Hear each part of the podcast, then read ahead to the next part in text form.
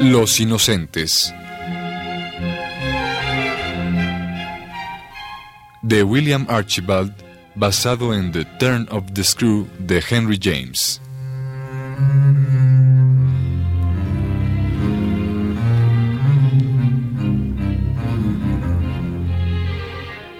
Versión al español de Manuel Núñez Nava, capítulo tercero.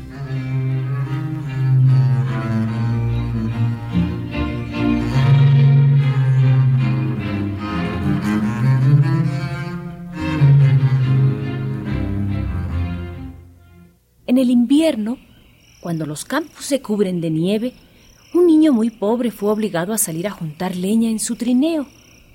Cuando hubo reunido suficiente leña y puesto que el frío era muy intenso, decidió no regresar de inmediato a su casa, sino encender una hoguera para calentarse un poco.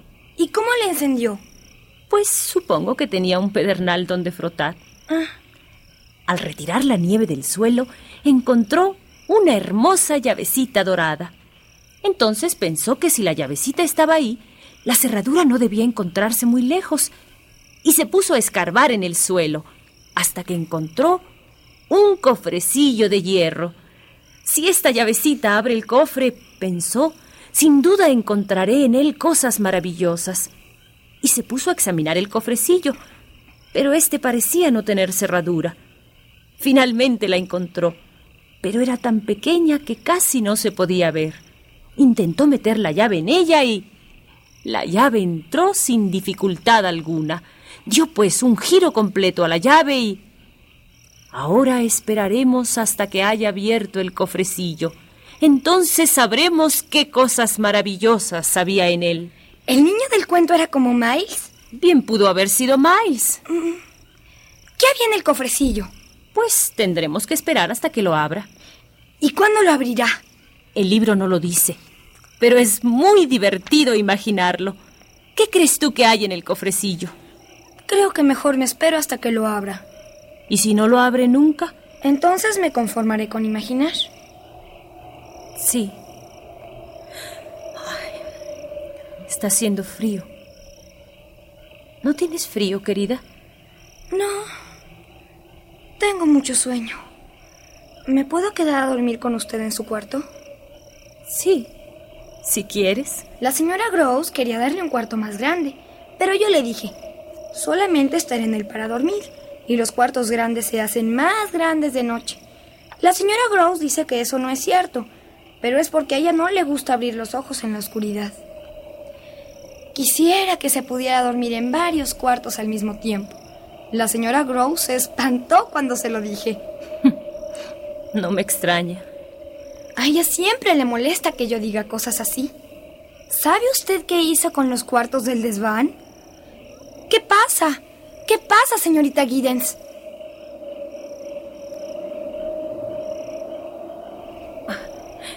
Nada.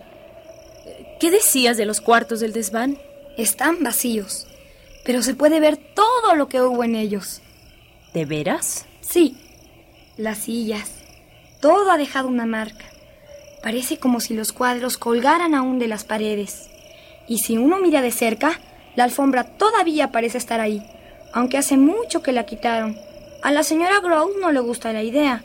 Mandó clausurar ese cuarto y muchos otros. Ay, pero yo... Yo quisiera que mi cuarto fuera como el desván. Sería... sería muy incómodo. No habría donde sentarse y... ¿Cómo irías a la cama? ¿No iría? Preferiría no ir. Pues ahora tendrás que ir, querida. ¿Tan temprano? No, mejor cuénteme otro cuento. ¿Otro cuento? Sí, pero no del libro. Uno que usted sepa. ¿Que yo sepa? Sí, un cuento donde salga yo y también Miles y la señora Gross. Entonces ven. Hubo una vez un barco llamado Bly. Así se llama esta casa, yo sé. Sí. También es el nombre de un barco muy antiguo. Este barco tenía largos corredores y cuartos vacíos y una vieja torre cuadrada, igual que esta casa. También tenía una tripulación. Sus nombres eran... ¿Sabes cómo se llamaban los integrantes de la tripulación? ¿Cómo? Pues se llamaban Flora y señora Gross y señorita Giddens y... Sí, hay otro. Miles.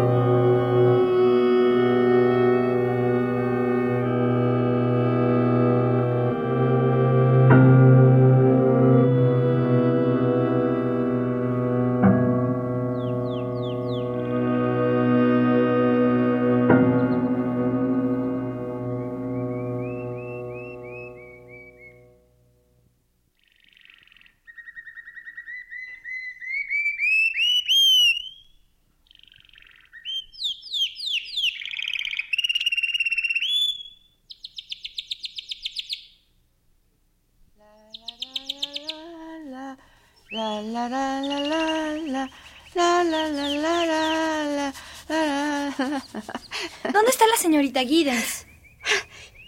¿Eres tú, Flora? Me espantaste. ¿No deberías estar en el salón de clases? A la señorita Giddens no le va a gustar que desatiendas tus estudios. Además, apenas es su segundo día aquí. Terminé mi tarea. ¿Dónde está ella? Eh, cortando flores en el jardín. Estoy segura de que dejaría de hacerlo si se enterara de tu desobediencia. Vamos, regresa al salón de clases. Pero si ya terminé mi tarea y copié un poema que me aprendí de memoria. En sueños parecía caminar desamparada alrededor del foso en la granja solitaria, hasta que un viento frío despertó a la alborada y dijo solamente, Día sombrío, él no viene. Eso dijo. Y luego, qué temor, qué temor de estar muerta. ¿Cómo se le ocurre enseñarte esas cosas? Me dijo que hiciera varias planas de la letra O, pero eso es muy fácil. Entonces está muy claro de quién aprendiste ese poema. Y no quiero saber cómo termina. ¿Está usted limpiando el barco, querida señora Groves? Estoy limpiando un escritorio, no un barco. La señorita de Giddens dice que Bly es un barco. Pues cuídate, no te vayas a marear. ¡Ay, no! Es la señorita Giddens quien se marea. Flora. Bueno, eso es lo que yo creí cuando vino anoche a mi cuarto. Yo no estaba dormida, aunque tenía los ojos cerrados. Claramente oí cuando me dijo, Flora, Flora querida. Apenas podía hablar. Por eso creo que ha de estar enferma. Estuvo muy inquieta toda la noche. Claramente la oí. Flora, Flora. Iré a buscarla. Es probable que se haya desmayado. es probable que se haya desmayado. ¿Está usted limpiando el barco? Qué hermoso día, señorita. Sí, muy hermoso. ¿No cortó usted las flores? El florero está listo. No, las olvidé. Sí, señorita. Señora Gross. Dígame. ¿Conoce usted un grupo de olmos más allá del jardín, cerca del bosque, donde termina la vereda? Sí, señorita. Yo estaba allí, de pie. Quería cortar unas flores, pero de pronto sentí que alguien me miraba. Pensé que se trataría de Flora o de usted que habría ido a buscarme. Pero no. Era un hombre, un extraño que me miraba casualmente como si viviera aquí. ¿Está usted segura? Eh, ¿No era el jardinero o su hijo? No. Era un desconocido para mí. Me quedé allí esperando que se acercara. Estaba segura de que tendría un motivo para estar allí y decidí esperar. Pero no se acercó. A pesar de que se encontraba a unos 50 metros, parecía estar tan cerca de mí como lo está usted ahora. Y entonces sentí el atrevimiento, la insolencia de su mirada. Era como si en mí hubiera algo indecente. Me sentí como si yo estuviera mirando un cuarto ajeno. Señora Gross, ese hombre me miraba como si yo fuera una intrusa. E, ¿Ese hombre se ha ido, señorita? Oh, sí. Se alejó tan casualmente como vino. Aunque bien podría estar todavía en el jardín o en el bosque. Lo ridículo, señora Gross, es que yo me sienta molesta hasta ahora. Estuve frente a él, pude interrogarlo. Pero es ahora, aquí, completamente a salvo, cuando me siento irritada y un poco enferma. Pero, señorita. No, no se preocupe por mí. No dormí bien. Olvidemos todo esto. Ah, veo que hay cartas para mí.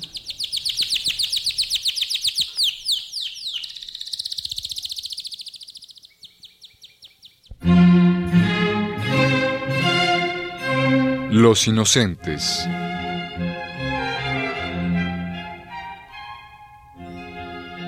De William Archibald.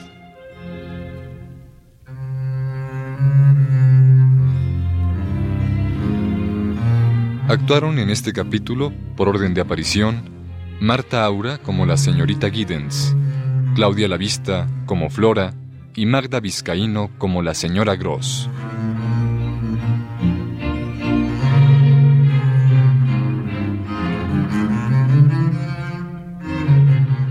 Grabación Manuel Garro. Dirección técnica Juan Carlos Tejeda. Dirección escénica Eduardo Ruiz Aviñón.